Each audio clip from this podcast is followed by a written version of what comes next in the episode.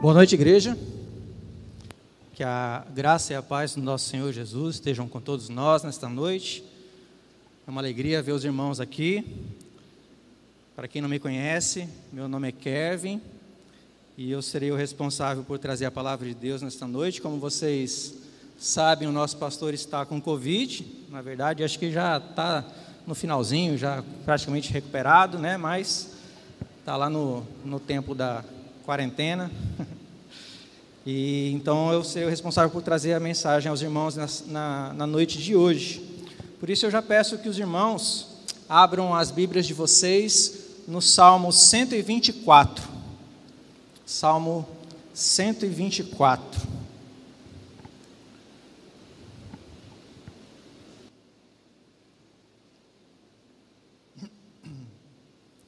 Salmo 124, nós vamos fazer a leitura do Salmo, do Salmo todo. Então, diz assim a palavra de Deus. Obrigado, irmão.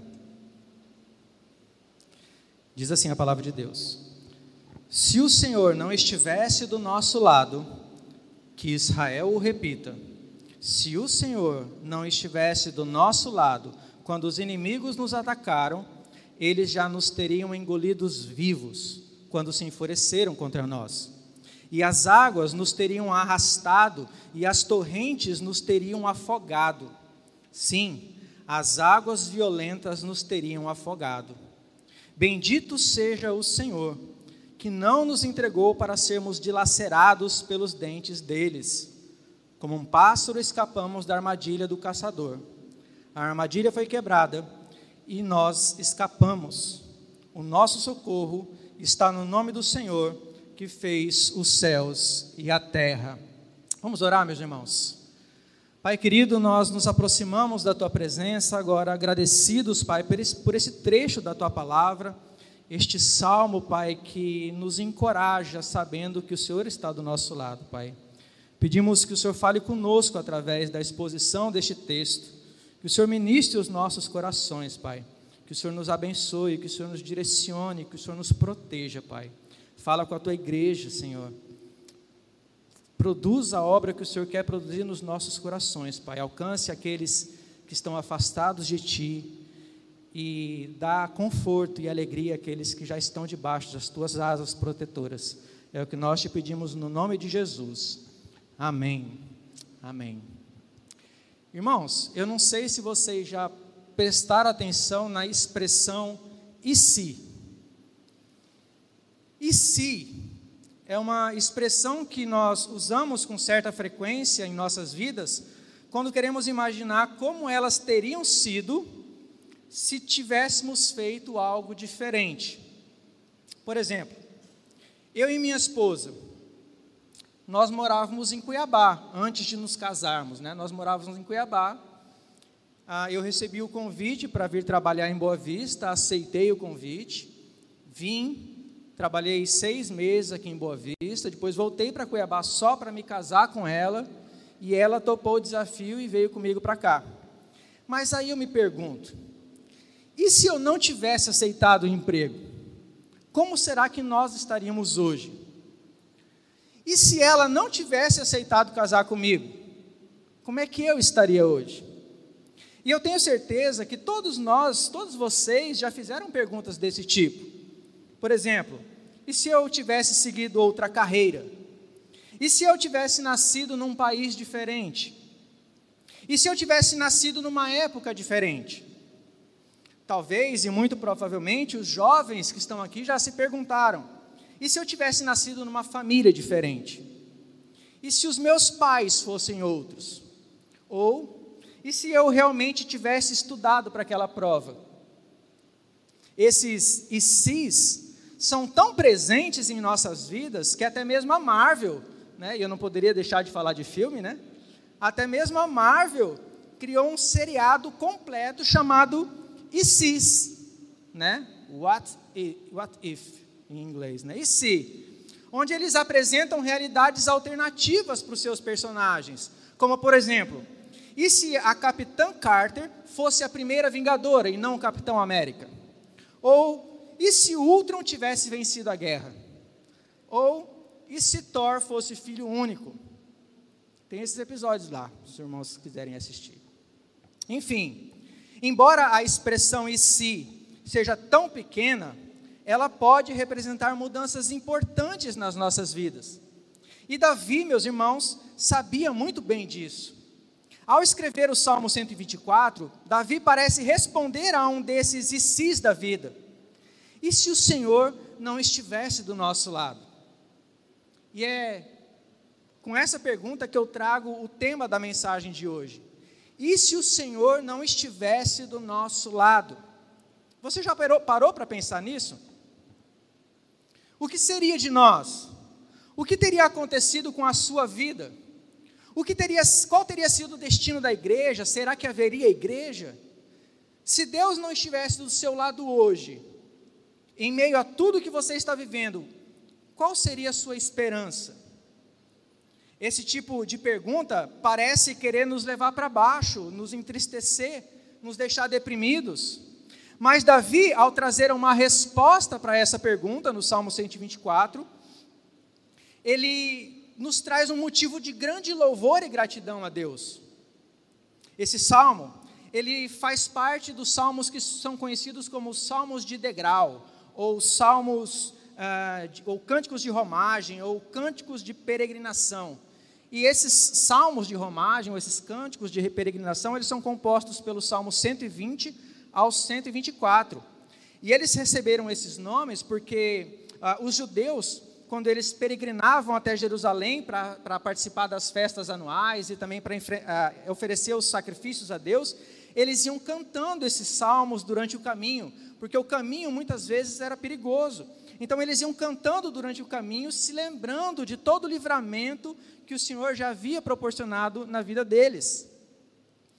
Não se sabe ao certo em que momento Davi escreveu esse salmo na verdade, existem vários momentos que podem ter levado Davi a escrever esses salmos, mas é muito provável que tenha sido escrito logo após um grande livramento concedido por Deus à vida de Davi e ao povo judeu. E muitos estudiosos acreditam que esse salmo tenha sido escrito após Davi ter, ter enfrentado o ataque dos filisteus, assim que ele assumiu o trono de Israel. Ah, você vai ver isso lá em 2 Samuel 5, dos versículos 17 ao 25. Os filisteus, eles tinham conseguido o seu intento, eles tinham vencido a batalha contra Saul.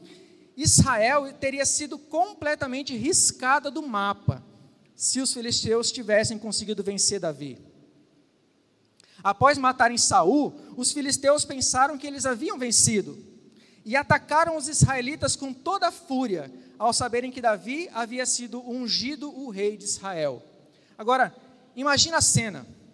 Os filisteus haviam vencido a batalha contra Saul. Haviam matado Saul e matado os seus filhos. E também haviam matado muitos israelitas. Se, eles, se os, os israelitas enfrentassem um novo confronto com eles naquele momento, provavelmente eles teriam sido derrotados. Mas Deus estava do lado de Israel. E em todas as vezes que Davi enfrentou os filisteus, ele os derrotou, reconhecendo que a mão de Deus estava em cada vitória deles sobre os filisteus. A sobrevivência de Israel não poderia ser explicada por força ou qualquer esperteza humana. Se não fosse Deus, a nação de Israel teria sido aniquilada. Por isso, ao escrever este salmo, Davi reconhece que se o Senhor não estivesse do lado deles, eles teriam sido completamente destruídos pelos inimigos. A grande ideia do salmo, portanto, é mostrar que o crente estaria completamente perdido se Deus não estivesse do seu lado. Essa é a grande ideia do salmo. Nós estaríamos completamente perdidos se Deus não estivesse do nosso lado. E Davi vai ensinar essa verdade usando três metáforas que demonstram as várias formas pelas quais os inimigos os teriam vencido se Deus não estivesse do lado deles. Primeiro, eles teriam sido engolidos vivos pela fúria dos seus inimigos. Segundo, eles teriam sido varridos e arrastados pela fúria das águas e teriam se afogado. E terceiro, eles teriam caído na armadilha do caçador e estariam presos. E nós vamos ver nessa noite o que Davi nos ensina em cada uma dessas metáforas. A primeira metáfora é: se Deus não estivesse do lado deles, eles teriam sido engolidos vivos pela fúria dos seus inimigos. Vamos ler novamente os versículos 1 até o versículo 3. Diz assim: Se o Senhor não estivesse do nosso lado, que Israel o repita, se o Senhor não estivesse do nosso lado quando os inimigos nos atacaram, eles já nos teriam engolidos vivos quando se enfureceram contra nós. Percebam, meus irmãos, alguns detalhes desse texto. Davi inicia chamando o povo a repetir aquela afirmação. Ele diz: Se o Senhor não estivesse do nosso lado, que Israel o repita. E aqui parece que Davi está fazendo igual aqueles pastores que falam: Repita comigo, igreja. Né? Sabe aqueles pastores que estão tá pregando? Agora repita comigo, igreja. Davi está fazendo isso. E ele faz isso para chamar a atenção para um detalhe importante aqui. Qual é o detalhe importante que Davi está querendo destacar? Que Deus estava do lado deles. Esse é o ponto. Deus estava do lado deles. E isso é extremamente importante, pois saber quem está do nosso lado faz toda a diferença. Quando nós sabemos que Deus está do nosso lado, nós podemos falar com a mesma confiança que o salmista fala lá no Salmo 118, versículo 6. Olha o que o salmista fala: O Senhor está comigo, não temerei. Quando nós sabemos que Deus está do nosso lado, a gente pode falar com essa confiança: O Senhor está comigo, não temerei. Então, a primeira questão a se pensar nesta noite é: quem está do seu lado? Podemos ter muitas pessoas ao nosso lado e ainda assim estamos completamente perdidos. Você pode ter o seu pai, a sua mãe ao seu lado e ainda assim viver derrotado e desanimado. Você pode ter um bom marido, uma boa esposa e ainda assim não encontrar uma saída para os seus problemas. Você pode ter muitos amigos e achar que está tudo muito bem e ainda assim está caminhando direto para o inferno. O que esse texto nos ensina é que se existe alguém que precisamos ter do nosso lado, esse alguém é o Senhor. Somente o Senhor é capaz de nos guardar, de nos defender, de, de nos libertar dos perigos que se levantam contra nós neste mundo. Ninguém mais pode. Se sabemos que Deus está do nosso lado, então sabemos que estamos seguros, pois Deus não nos abandona e nem nos desampara. Ele cuida de nós, ele nos guia, ele nos protege durante a nossa peregrinação nessa terra. Assim como o povo de Israel peregrinava para Jerusalém, nós somos chamados de um povo peregrino nessa terra que caminhamos em direção aos céus. Por isso nós precisamos saber que o Senhor está do nosso lado. Isso me lembra um texto bastante conhecido chamado Pegadas na Areia. Talvez aqui, você, talvez a maioria conheça. Né? Esse texto, ele geralmente você vê ele naqueles quadrinhos antigos que tem aquelas paisagens no fundo, pregados no canto de uma padaria, ou então numa conveniência de posto de gasolina. Eu lembro que essa eu li numa conveniência de posto de gasolina. Mas esse texto ilustra bem esse ponto. O texto diz que um homem estava numa praia caminhando com Jesus. E enquanto ele caminhava, ele olhava para o céu e a vida dele ia passando no céu. E ele percebeu que, conforme as, as cenas da vida dele passavam, iam aparecendo pegadas na areia, dois pares de pegadas. Uma pegada era dele e outra pregada era de Jesus. Só que ele começou a perceber que quando apareciam cenas de momentos difíceis da vida dele, cenas de momentos onde ele sofreu muito, só havia, dois, só havia um par de pegadas. E aquilo deixou ele triste. E aí ele vira para Jesus e fala: Jesus, o Senhor não disse que estaria sempre ao meu lado, que nunca me desampararia? Por que, que nos momentos que eu mais precisei, o Senhor não estava do meu lado? E aí Jesus fala, fala para ele: eu nunca te abandonei. Nos momentos em que você mais precisou de mim, só tem uma pegada na areia, porque eu te carreguei no colo. Esse é o nosso Deus, meus irmãos. Ele está do nosso lado, ele é o nosso socorro. A segunda questão que esse texto nos aponta é que a vida cristã não é um mar de rosas. Enquanto estivermos neste mundo, enquanto estivermos peregrinando em direção à nossa casa celestial, a Nova Jerusalém, nós teremos aflições, perseguições, problemas e crises das mais variadas. Presta atenção no que Davi está dizendo aqui. Ele diz assim: se o Senhor não estivesse do nosso lado quando os inimigos nos atacaram. Então, não se trata de sermos ou não atacados, mas de quando seremos atacados. Ser cristão não nos exime de sofrimentos. Jesus mesmo disse em João 16, 33: Neste mundo vocês terão aflições, contudo, tenham ânimo, eu venci o mundo. Então é fato, nós teremos aflições. Davi estava enfrentando essas aflições. Mas a primeira coisa que Davi nos lembra é que Deus está do nosso lado. Essa é a única razão pela qual não fomos engolidos. Olha o que diz o versículos 2 e 3. Se o Senhor não estivesse do nosso lado, quando os inimigos nos atacaram, eles já nos teriam engolidos vivos quando se enfureceram contra nós. Davi estava sendo atacado pelos filisteus. Ele destaca que a ira e a fúria, dos, da fúria dos seus inimigos era tão grande contra eles que se eles tivessem tido a chance, eles teriam engolido o povo vivos. E a imagem que Davi faz aqui é de um animal selvagem devorando a sua presa. Talvez Davi estivesse se lembrando do urso e do leão que já, havia, já haviam atacado ele dos quais Deus já havia também livrado ele, e essa história você encontra lá em 1 Samuel 17, 37. Talvez Davi estivesse se lembrando disso. Aqueles inimigos eram como um, povo, um animal selvagem, que se tivessem oportunidade tinham dilacerado eles. Essa era a imagem que Davi fazia dos inimigos do povo de Deus. São animais selvagens, prontos para nos devorar. Os inimigos de Davi eram os filisteus. Mas e quanto a nós? Meus irmãos, temos um inimigo tão feroz quanto os filisteus. E o nome desse inimigo é Diabo. O Novo Testamento traz várias imagens semelhantes às de Davi, que tratam desse inimigo como um animal feroz, tentando nos engolir vivos. Vejam o que Pedro diz lá em 1 Pedro 5,8. Ele diz assim: Sejam sóbrios e vigiem. O diabo, inimigo de vocês, anda ao, ao redor como um leão, rugindo e procurando a quem possa devorar. Não podemos nos enganar, meus irmãos, o diabo é o nosso inimigo.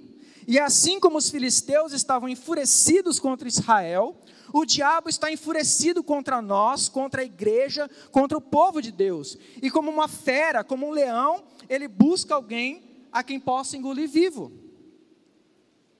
Isso nos mostra que além de ataques na esfera física, ou seja, perseguições, sofrimentos, crises, dores, tristezas, depressões, que sofremos por viver nesse mundo caído e corrompido pelo, pecado, o diabo ainda tenta atacar a nossa área espiritual. Além de querer destruir o nosso corpo, ele quer destruir a nossa alma. Mas se Deus está do nosso lado, temos a garantia de que podemos resistir aos ataques do diabo. Em meio ao sofrimento, e sim haverá sofrimento, mas apesar do sofrimento, Deus vai nos restaurar, Deus vai nos fortalecer, Deus vai nos livrar e vai nos conduzir para um lugar seguro. Talvez você esteja sendo atacado fisicamente hoje, talvez você esteja passando por um ataque assim, talvez uma crise financeira, talvez um problema no seu casamento, alguma dificuldade com seus filhos, talvez uma doença na sua vida, em alguém da sua família, talvez uma depressão. Talvez você esteja sendo atacado espiritualmente. Talvez você esteja passando por um momento de desvio moral, esteja sofrendo uma tentação, esteja lidando com um pecado com o qual você está lutando. Essas tribulações, esses problemas, essas lutas, essas crises, essas tentações podem estar te atacando com tanta fúria que a sensação que você tem é que elas vão te engolir, que elas vão te devorar. E essa foi a sensação que o povo de Israel teve durante o período do reinado de Nabucodonosor. Olha o que Jeremias 51, 34 diz. Jeremias 51, 34.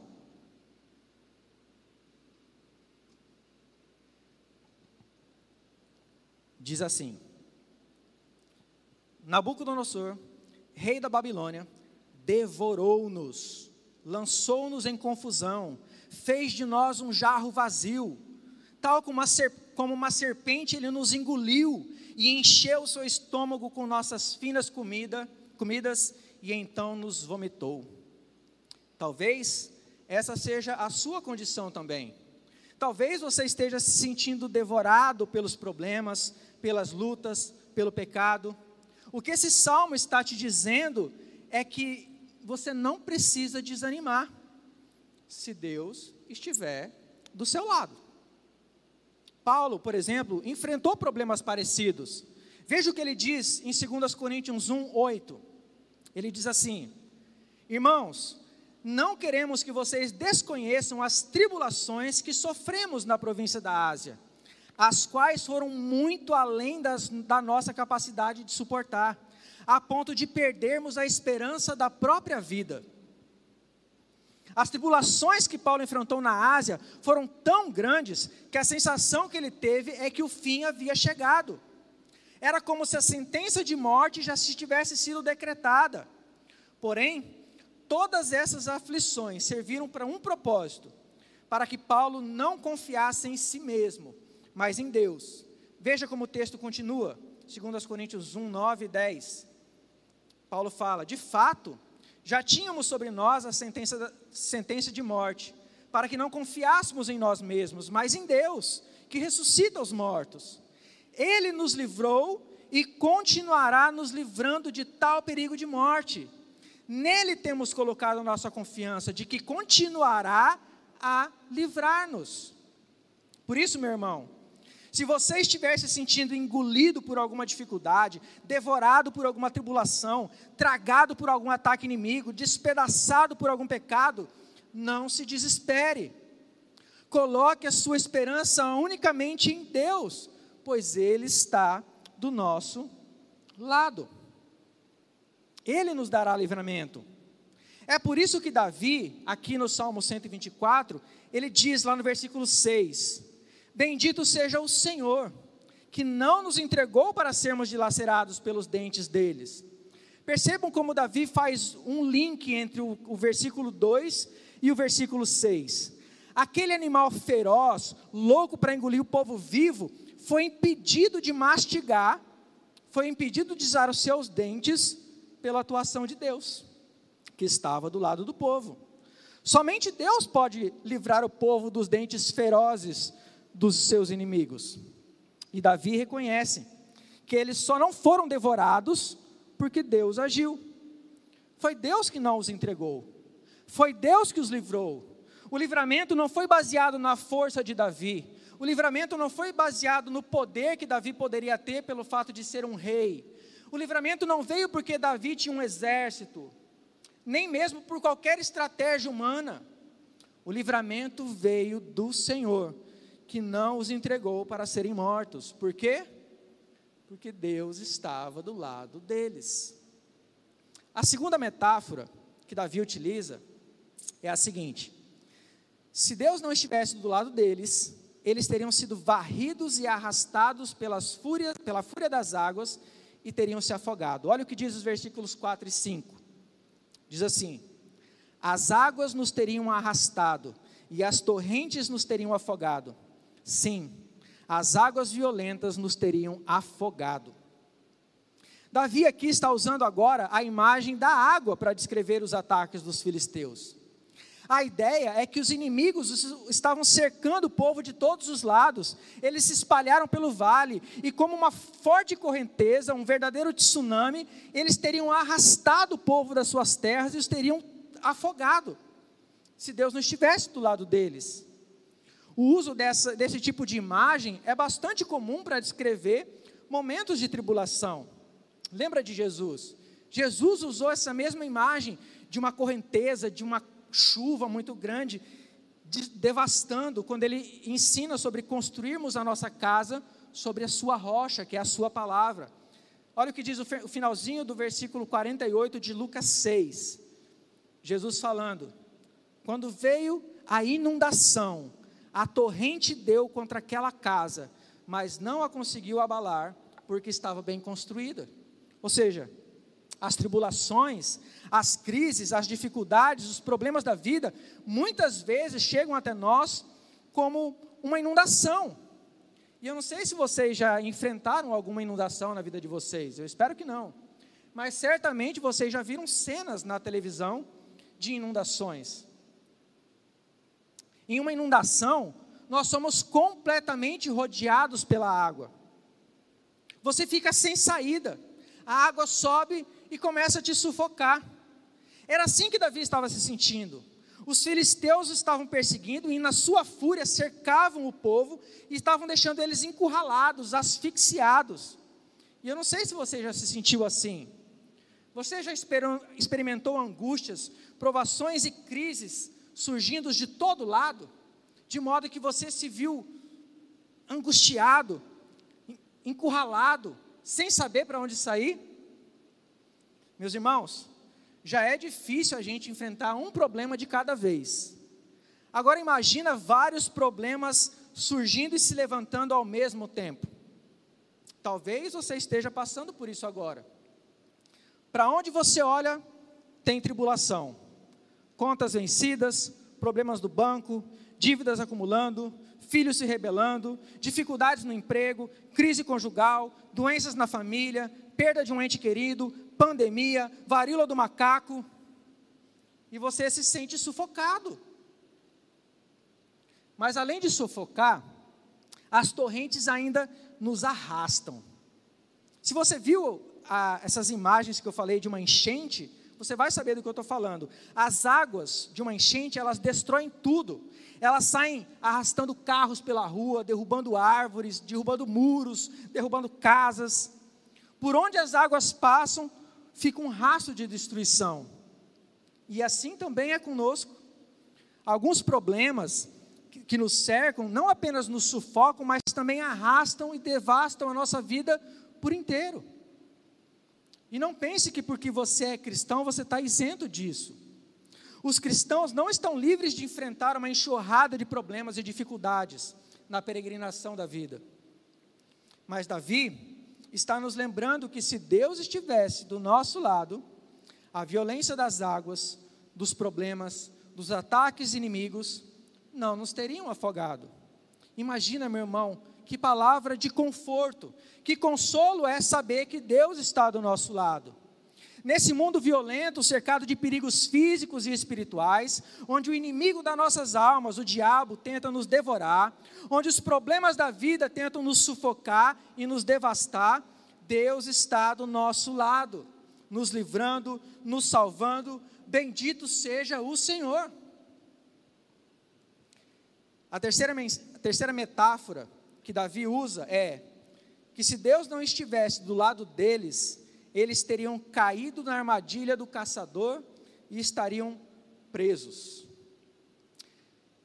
Percebam que Davi já havia ilustrado seus inimigos como um animal feroz, que estava pronto para devorá-los. Davi já tinha ilustrado seus inimigos como águas turbulentas, como enchentes que arrastam, que devastam, que nos afogam. E agora Davi usa a imagem de um caçador, de um pássaro e de uma armadilha. Quem é o caçador aqui na história? É o inimigo. O pássaro é o povo de Deus. E a armadilha é o meio pelo qual o caçador usa para prender o povo de Deus. Agora, como que funciona uma armadilha? Eu não sei quantos aqui já tentaram pegar um passarinho no Marapuca. Alguém já? Pega não, é, pode não. O Ibama vai vir aqui, não vai, vai dar ruim. Mas se você já tentou, você sabe que uma armadilha tem pelo menos duas características básicas. Primeiro, toda armadilha precisa ser inicialmente atraente. Já parou para perceber isso? Precisa ser atraente. Quando queremos apanhar um pássaro em uma armadilha, nós precisamos colocar algo ali que atraia o pássaro. Uma isca. Essa é a estratégia do caçador. Se a armadilha não for inicialmente atraente, ninguém cai na armadilha. No caso do pássaro, a gente geralmente coloca ali um alimento, que é algo que ele deseja, é algo que ele quer, é algo que o atrai. O pássaro, ele não espera que de cara aquilo seja perigoso. Para ele, não é perigoso. Aquilo é atraente para ele. Aquilo se torna perigoso com o tempo.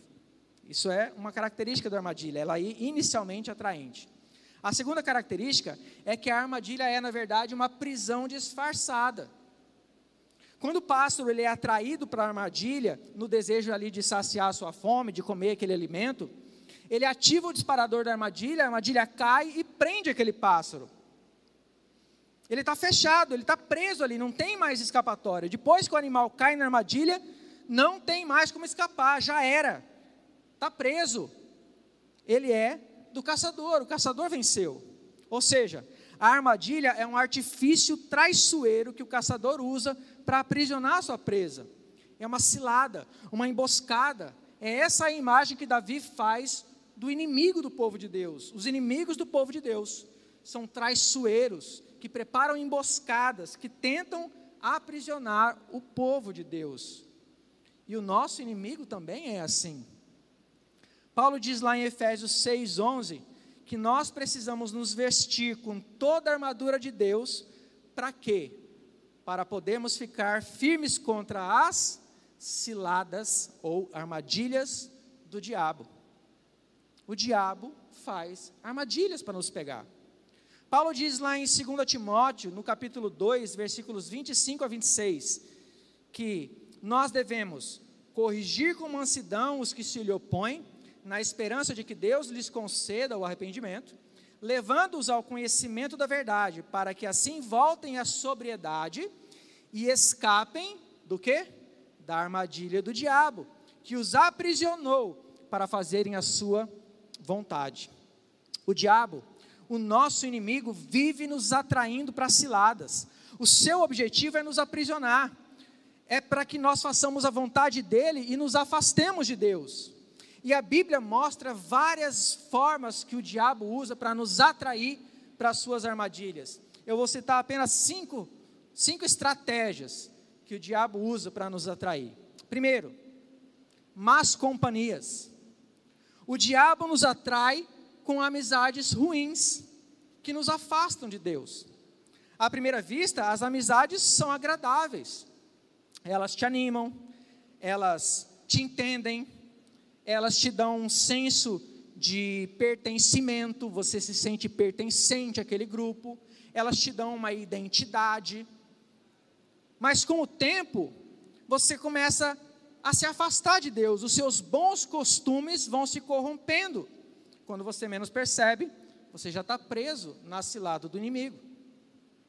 Segunda estratégia são as filosofias do mundo. O diabo nos atrai pelas ideias que o mundo prega verdades diluídas, pelaquilo que a cultura pagã do mundo nos ensina. E de, de início, o que o mundo prega parece atraente. Você se sente atraído pelo que o mundo prega, mas com o tempo, você passa a praticar coisas que Deus odeia. Se você lembrar do povo de Israel, eles, quando começaram a se misturar com a cultura pagã, não demorou muito para eles oferecerem os próprios filhos como sacrifício seguindo a cultura. Então nós precisamos ter cuidado com isso. Isso é uma armadilha do inimigo. Terceira armadilha: falsas doutrinas. O diabo nos atrai usando mestres que dizem apenas aquilo que nos agrada, que satisfazem os nossos próprios desejos. E no início é atraente. A Bíblia diz que a gente sente um comichão no ouvido quando a gente ouve esses mestres falando. Quando a gente menos percebe, a gente começa a rejeitar a palavra de Deus, rejeitar a verdade de Deus e a correr atrás de mitos, a correr atrás de fábulas. Quando você menos percebe, você já está preso e fisgado pelo diabo. Quatro, a, a quarta isca que o diabo usa é a confiança em si mesmo. O diabo nos atrai usando o nosso próprio ego. Vocês serão como Deus. Lembra que ele fala para Adão e Eva? É uma estratégia antiga do diabo. Vocês serão como Deus. Aí ele infla o nosso ego. E no começo isso parece bom. No começo é agradável. A gente se sente atraído por isso. A gente, a, a, a gente quer isso. Quando a gente menos percebe, a gente caiu na armadilha do diabo. Pois quando a gente cede a isso, usando o exemplo de Adão e Eva, o resultado é morte. É morte. Mais um para encerrar, o quinto: desejos de riqueza e imoralidade sexual. O diabo nos atrai usando nossos desejos mais íntimos, nosso amor ao dinheiro e o desejo de satisfazer a nossa carne. E tudo isso é atraente. Tudo isso nos atrai. Quem aqui não quer ganhar mais dinheiro? O diabo usa isso para nos atrair. Quando menos você percebe, você se afasta de Deus. Porque é impossível servir ao dinheiro e servir a Deus ao mesmo tempo. Talvez, meu irmão, você já tenha caído numa dessas armadilhas na sua caminhada cristã. Talvez você esteja preso numa dessas armadilhas hoje. O que Davi nos ensina neste salmo é que só existe uma forma de você escapar dessas armadilhas: se Deus estiver do seu lado. Você sozinho simplesmente não consegue. O pássaro da metáfora que Davi usa só consegue escapar por quê? Porque a armadilha foi quebrada. Aquilo que o prendia já não o prende mais. Quem fez isso? Quem foi que quebrou a armadilha? Quem foi que destruiu a arapuca? Quem foi que rompeu o laço? Foi Deus. Foi Deus que fez isso. Ninguém mais pode, só Deus pode. Como diz Salmo 25, 15 os meus olhos estão sempre voltados para o Senhor, pois só Ele tira os meus pés da armadilha. Só Deus é capaz de tirar os nossos pés da armadilha. Depois de olhar para os atos de Deus na história do seu povo, Davi então exulta em gratidão, olhando para frente em esperança, sabendo que o nosso socorro, seja no passado, no presente ou no futuro, está no nome do Senhor que fez os céus e a terra. Olha o que diz o versículo 8: O nosso socorro está no nome do Senhor que fez os céus e a terra. Meus irmãos, o mundo é um lugar muito difícil. Tudo está quebrado por causa do pecado. Nós precisamos de socorro, nós precisamos de um Salvador, nós precisamos de alguém que nos livre. Mas a ajuda não está nas coisas do mundo, e nem nas criaturas. O socorro certo para as horas de calamidade está na mão daquele que criou todas as coisas e daquele que redime todas as coisas. A ferocidade dos inimigos que tentam nos engolir vivos, a força arrebatadora das tribulações que tentam nos sufocar e nos afogar, e as armadilhas que tentam nos aprisionar, são grandes demais para nós. Mas elas são como um mosquito diante do poder do Deus que está do nosso lado. Deus é o Criador dos céus e da terra. É por isso que Ele pode nos salvar. É por isso que Ele pode nos livrar das nossas dificuldades. É por isso que Ele pode nos socorrer nos momentos em que tudo parece perdido. Porque Ele é o Criador do universo, Ele está acima de tudo, Ele controla todas as coisas e nada pode desobedecê-lo. Todas as coisas lhe obedecem. Por isso, como eu disse no início, o crente estaria completamente perdido se Deus não estivesse do seu lado. Talvez Paulo estivesse pensando nesse salmo quando ele escreveu a sua carta aos Romanos. Eu vou pedir para os irmãos abrirem Romanos 8, para a gente perceber como Paulo parece que estava de olho nesse salmo. Romanos 8. Nós vamos ler do 31 em diante. Aqui em Romanos, Paulo tinha acabado de falar sobre a redenção que há em Cristo Jesus. E olha como ele continua então, ele fala, ó, em Cristo Jesus nós somos redimidos. E aí ele fala, do 31 em diante: Que diremos, pois, diante destas coisas? Se Deus é por nós, Perceba como a expressão é parecida. Se Deus é por nós, se Deus está do nosso lado, quem será contra nós?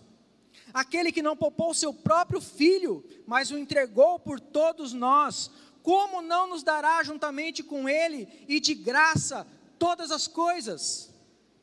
Quem fará acusação contra os escolhidos de Deus? É Deus quem os justifica. Quem os condenará? Foi Cristo que morreu e mais, que ressuscitou e está à direita de Deus e também intercede por nós. Quem nos separará do amor de Cristo? Será a tribulação? ou a angústia, ou a perseguição, ou a fome, ou a nudez, ou o perigo, ou a espada. Percebam como Paulo está lembrando dos perigos que Davi estava passando aqui. Como está escrito: por amor de ti enfrentamos a morte todos os dias, somos considerados como ovelhas destinadas ao matadouro. Olha a figura da caça e do caçador aqui. Mas em todas estas coisas somos mais que vencedores, por meio daquele que nos amou. Pois estou convencido de que nem a morte, nem a vida, nem anjos, nem demônios, nem o presente, nem o futuro, nem quaisquer poderes, nem a altura, nem profundidade, nem qualquer outra coisa na criação será capaz de nos separar do amor de Deus que está em Cristo Jesus, o nosso Senhor. Amém, igreja? Nada pode nos separar do amor de Deus. E isso nos mostra que Deus está do nosso lado por causa de Cristo. Deus está do nosso lado por aquilo que Cristo fez na cruz. Ele morreu, ele ressuscitou, ele está à direita de Deus e intercede por nós. Esse partidarismo que Deus tem por nós se dá pelo fato do sangue de Cristo que foi derramado no cruz, na cruz, por mim e por você. E é por isso que nada vai nos separar do amor de Deus. Então Deus não está do seu lado porque você merece, Deus não está do seu lado porque você é bonitinho, porque você faz tudo certinho. Não. Deus está do seu lado porque Cristo morreu por você. É por isso que Deus está do seu lado.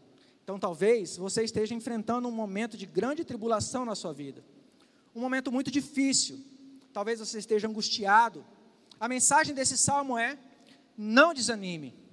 Coloque a sua esperança em Deus e Ele vai fazer com que tudo que você está passando coopere para o seu bem. Talvez Deus não te tire disso. Talvez Deus permita que você passe por isso para que tudo isso coopere para o seu bem. E nesses momentos, a gente precisa lembrar que Ele já nos livrou do maior de todos os perigos. Ele já nos libertou da condenação eterna que os meus e os seus pecados mereciam. Paulo diz que as aflições que enfrentamos nesta terra, por maiores e mais dolorosas que sejam, são pequenas e momentâneas se comparadas com a glória que nos está reservada no céu.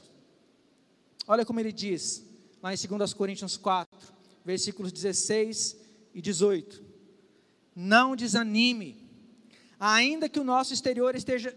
Desculpa, vou ler de novo. Não desanime, ainda que nosso exterior esteja morrendo, nosso interior está sendo renovado a cada dia, pois estas aflições pequenas e momentâneas que agora enfrentamos, produzem para nós uma glória que pesa mais que todas as angústias e durará para sempre.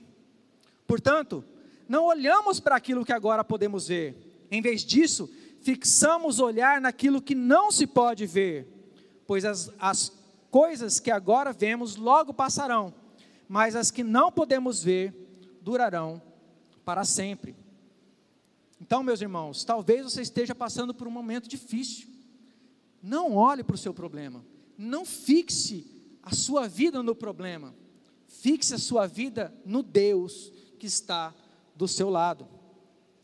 E para a gente encerrar, para nós lembrarmos e podermos praticarmos, eu, eu vou destacar quatro pontos que nós aprendemos aqui essa noite. Primeiro, tenha Deus ao seu lado tenha Deus ao seu lado. Essa é a primeira coisa que você precisa fazer: ter Deus ao seu lado. Se Deus não estiver do seu lado, você está perdido.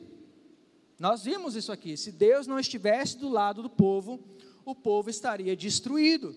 Se Deus não estiver do seu lado, não existe solução. E Deus só está do lado daqueles que estão em Cristo. Portanto, entregue a sua vida a Cristo. Creia em Jesus. Arrependa-se dos seus pecados e creia em Jesus Cristo, o Filho do Deus vivo. E Deus estará do seu lado. Segundo, não desanime nas tribulações.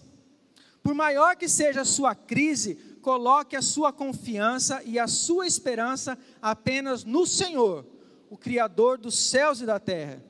Ele é o nosso socorro bem presente no momento das angústias. Ele está do nosso lado. Terceiro, olhe para os atos de Deus na sua história. Olhe tudo que Deus já fez na sua vida. Olhe para todos os livramentos que Ele já te deu. Olhe para toda as, todas as vezes que Ele te ajudou, para todas as vezes em que Ele te socorreu, para a sua salvação. E exulte em gratidão a Deus, como fez Davi. Bendito seja o Senhor. Se você está aqui essa noite, você não tem motivo para não agradecer ao Senhor, para não louvar a Deus. E quarto, para a gente encerrar, lembre-se de que Deus já te livrou do maior de todos os perigos, a condenação. Então, como eu já disse, por mais difícil que pareça, não foque nos problemas, foque na glória que nos está reservada nos céus. Talvez Deus queira que você passe por isso para que você aprenda, como Paulo, a confiar mais nele. Como eu li agora há pouco, Deus age em todas as coisas para o bem daqueles que o amam. Deus está usando isso para o seu bem, para te ensinar, para te instruir, para fazer com que você confie mais nele. Então não foque no problema, foque em Deus que está do seu lado. Amém, igreja? Vamos orar? Vamos orar. Pai querido, nós bendizemos o teu nome nessa noite, Pai. Bendito seja o Senhor, o Criador dos céus e da terra. Nós te louvamos, Senhor, por tudo que o Senhor tem feito nas nossas vidas. Porque nós vimos aqui nesta noite, Pai, que Senhor, se o Senhor não estivesse do nosso lado, nós já teríamos sido destruídos, eliminados, engolidos pelos nossos inimigos, engolidos pelo diabo, engolidos pelas nossas tribulações, pelos problemas que essa vida nos reserva, mas o Senhor está do nosso lado. O Senhor nos liberta, o Senhor nos ajuda, o Senhor nos socorre, o Senhor nos dá a tua salvação. E nós só temos uma coisa a fazer, Pai: te agradecer e glorificar o teu nome. Que o teu nome seja louvado, engrandecido no nosso meio, por tudo aquilo que o Senhor tem feito, Pai. Ajuda-nos a enxergarmos a tua obra na nossa vida. Ajuda-nos a enxergarmos quando pensamos que o Senhor não está conosco, mas o Senhor está, na verdade, nos carregando no colo. Às vezes a gente quer te sentir, sentir a tua presença, mas o Senhor está sempre do nosso lado, ainda que a gente não sinta.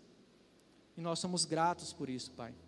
Nos conforta e nos consola, Pai, por sabermos que o Senhor está sempre do nosso lado. No nome de Jesus, nós te agradecemos. Amém.